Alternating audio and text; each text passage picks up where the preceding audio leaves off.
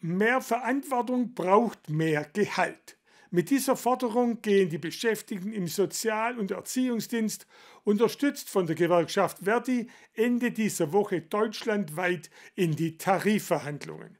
Warum eine Aufwertung der sozialen Arbeit dringend notwendig ist, das erläuterte der Verdi-Geschäftsführer für den Bezirk Vils-Neckar-Alb, Benjamin Stein, gemeinsam mit seinen Mitstreiterinnen und Mitstreitern am heutigen Vormittag in Reutlingen. Corona-bedingt mit zwei Jahren Verspätung beginnen am Freitag, den 25. Februar, bundesweit die Tarifverhandlungen zwischen der Gewerkschaft Verdi und der Vereinigung der kommunalen Arbeitgeberverbände kurz VKA. Gehen soll es dabei um die Beschäftigten im Sozial- und Erziehungsdienst.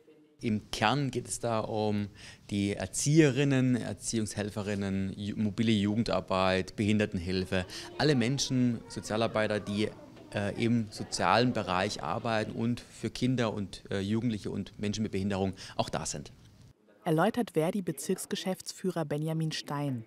Insbesondere nach den heftigen Belastungen in der sozialen Arbeit durch die Corona-Krise würden die Beschäftigten in diesem Bereich bei den kommenden Tarifrunden eine deutliche Verbesserung bei Bezahlung und Arbeitsbedingungen erwarten, betont Stein im Interview.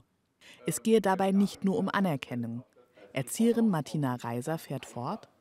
Uns geht es äh, ganz besonders darum, äh, Fachkräfte zu finden. Äh, Fachkräfte, die gut qualifiziert sind. Ganz, ganz wichtig ist wirklich, Menschen dazu zu motivieren, in unseren Bereich zu kommen.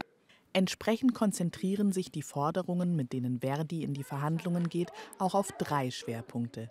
Erstens die Verbesserung der Arbeitsbedingungen, zweitens Maßnahmen gegen Fachkräftemangel und drittens finanzielle Anerkennung der Arbeit. Und was passiert, wenn es am Freitag nicht zu einer Einigung mit der Arbeitgeberseite kommt? Ja, das ist dann so, dass wir auch die Tarifrunde brauchen, nämlich auch ähm, die Auflösung der Friedenspflicht brauchen, um im Zweifelsfall jetzt auch auf der Straße dem Nachdruck zu verleihen, was wir auch für gute Forderungen halten. Und ähm, es ist leider so, dass wir dann auch in diesem Bereich zu Arbeitskampfmaßen um Streiken Aktionen aufrufen müssen, um die Arbeitgeberseite am Verhandlungstisch zu bewegen. Von den Eltern, die dann aufgrund eines womöglichen Streiks vor verschlossenen Kitatüren stehen, wünschen sich die Beschäftigten vor allem eines Verständnis. Wir wissen, äh, dass das äh, für die Familien äh, tatsächlich wieder eine Härte darstellt. Die Familien, das ist uns sehr wohl klar, sind sehr gebeutelt durch die Pandemie, wir aber auch. Und es geht um unseren Beruf und, und, und um, um das, was wir jeden Tag an guter pädagogischer Arbeit leisten möchten. Und das geht tatsächlich wirklich nur, wenn wir die entsprechenden Arbeitsbedingungen haben.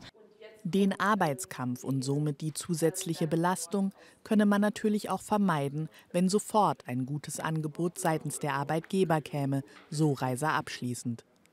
Ob dieser Fall eintreten wird, muss sich zeigen.